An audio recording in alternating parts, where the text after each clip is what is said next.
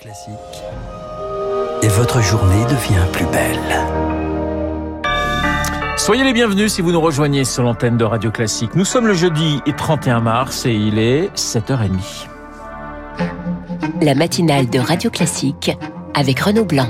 Et avec Charles Bonner pour le journal. Bonjour Charles. Bonjour Renaud, bonjour à tous. À la une ce matin, la Russie qui continue de souffler le chaud et le froid dans le conflit en Ukraine. Un régime de silence, un cessez-le-feu est déclaré par la Russie dans la ville de Mariupol, ville martyre du sud du pays où 160 000 civils sont toujours coincés.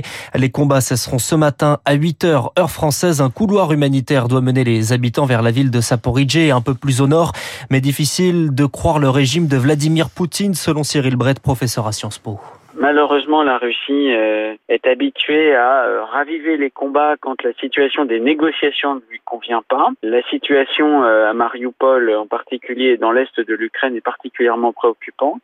Je pense que le sort des civils dans cette partie est de l'Ukraine est extrêmement préoccupant et que le but de la Russie est désormais de vider euh, le territoire de tous les éléments qui ne seraient pas favorables à une domination russe. Cyril Bredjo à l'instant par Pierre Collat. Les États-Unis constatent que les forces russes commencent à évacuer la zone de Tchernobyl, occupée depuis le début de l'offensive.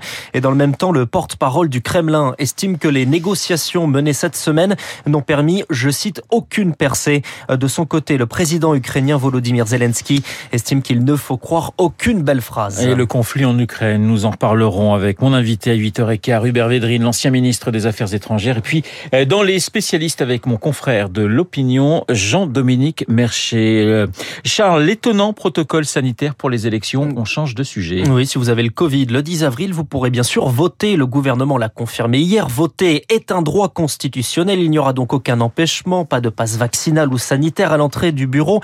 Mais ce qui étonne, c'est le masque. Même contaminé, il ne sera pas obligatoire, seulement recommandé dans des lieux parfois mal aérés. Une aberration pour le docteur docteur Michel Rochois, médecin généraliste du Pas-de-Calais on sera plutôt entre 500 000 à 1 million de personnes qui vont être contaminantes euh, le jour de l'élection. Et des gens qui ne se croiseraient pas normalement, et là, donc, elles vont potentiellement se retrouver face à des gens qui, elles, ne porteront pas de masque alors qu'elles sont positives ou symptomatiques. C'est ce qui s'est passé d'ailleurs en mars 2020 avec les municipales où il y avait eu un certain nombre de contaminations, de décès de personnes politiques qui avaient tenu euh, les bureaux de vote à l'époque. On se souvient de Patrick Devedjian. Le risque, c'est celui-ci de contaminer les assesseurs et le risque de contaminer d'autres personnes qui vont se retrouver dans le même que nous, euh, peu de temps après, si nous, on est positif, contaminant, et qu'on ne porte pas de masque. Michel Rochaud interrogé par Rémi Pfister. En attendant, les contaminations continuent d'augmenter avec en moyenne 135 000 cas de Covid par jour sur la semaine écoulée. À l'hôpital aussi, les chiffres sont en légère hausse. Vous écoutez Radio Classique, il est pratiquement 7h33. Il reste une semaine et demie pour convaincre Anne Hidalgo et dans les Hauts-de-France aujourd'hui. Elle était hier à Nancy, dans l'Est, dans la ville dirigée par son porte-parole Mathieu Klein,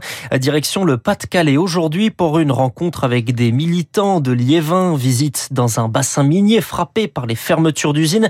La réindustrialisation s'impose dans la campagne.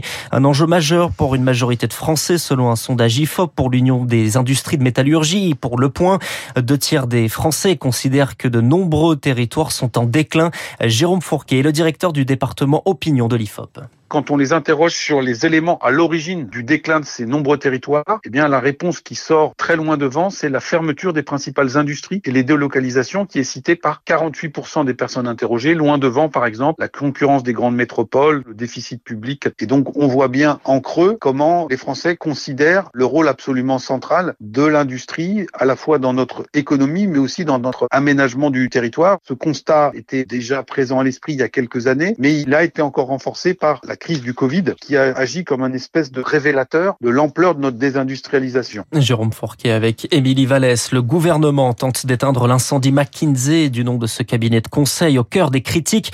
Plus largement, le recours à ces cabinets est souligné dans un rapport du Sénat mi-mars et reproché par l'opposition. Les ministres de la fonction et des comptes publics, Amélie de Montchalin et Olivier Dussopt, tenaient hier une conférence de presse. Ils dénoncent, je cite, des, des attaques grossières. Emmanuel Macron est en Charente ce matin au retour du du candidat sur le terrain avec un déplacement consacré à l'environnement et la biodiversité. Le souverainiste Nicolas Dupont-Aignan tient quant à lui une conférence de presse sur le bien-être animal. La commission sur euh, l'inceste et les violences sexuelles faites aux enfants dévoile aujourd'hui ses premières conclusions. 160 euh, 000 enfants en sont victimes. Euh, la commission préconise notamment de suspendre l'autorité parentale en cas d'inceste. Charles, en Israël, la crainte d'une vague d'attentats et d'un nouvel embrasement. Trois attaques en une semaine et au moins 11 morts. Les deux premières revendiquées par l'État islamique. La dernière en date mardi soir commise par un Palestinien. En réaction, les autorités israéliennes ont déployé 12 bataillons de militaires en Cisjordanie. David Kalfa est chercheur à l'Observatoire de l'Afrique du Nord et du Moyen-Orient de la Fondation Jean Jaurès. Ce qui s'est passé ces derniers jours en Israël par son ampleur est euh, très significatif. On assiste au début de ce qui pourrait être une vague d'attaques euh, terroristes, à l'instar de ce qui s'était euh, passé en Israël en 2015 et qui avait duré plus de six mois. La crainte, c'est que samedi soir, c'est le début du ramadan, et que pendant toute cette période, on assiste à une multiplication des attaques et que le Hamas, notamment dans la bande de Gaza, en profite pour réitérer ce qu'il avait déjà fait en mai 2021, c'est-à-dire lancer des hostilités avec une pluie de roquettes sur le sud du pays. Un propos recueilli par Marc Tédé. Et puis c'est la fin de la trêve hivernale. Elle prend fin ce soir. En cas d'impayé, les locataires pourront de nouveau être expulsés de leur logement. En 2020 et 2021, pandémie oblige, la trêve avait été prolongée. De quoi faire craindre un effet de rattrapage. La Fondation Abbé Pierre craint entre 30 et 40 000 expulsions contre seulement 12 000 l'an dernier. La Fondation s'est également penchée sur le sort de ces expulsés et nous dévoile les premiers résultats de cette enquête grâce à Marie Roth un à trois ans après cette expulsion, 32% des personnes n'ont toujours pas retrouvé un vrai logement. 29% des personnes interrogées n'ont pas pu poursuivre leur activité professionnelle. 71% des personnes interrogées ont eu des problèmes de santé ou des difficultés psychologiques liées à l'expulsion. Et puis, c'est un impact fort aussi sur les enfants. C'est un événement vraiment traumatique et qui a des conséquences sur la durée. Donc, c'est un coût humain hein, et social énorme. Mais tout ça a aussi un coût pour la collectivité, donc il n'y a pas de logique même économique. C'est ça ce qu'on essaye de, de, prouver par, euh, par cette étude. Un propos recueilli par Azaïs Perona. Allez, on termine ce journal avec du football et le tirage au sort de la Coupe du Monde. Oui, c'est ce matin à 9h que nous connaîtrons les adversaires des Bleus en poule, les Français qui iront défendre leur titre au Qatar. La Coupe du Monde cette année, c'est en novembre et décembre à cause de la chaleur. Merci Charles. Charles Bonner pour le journal de, de 7h30. Dans un instant, les spécialistes François Geffrier et Jean-Dominique Mercier, l'économie et la guerre en Ukraine, les spécialistes dans quelques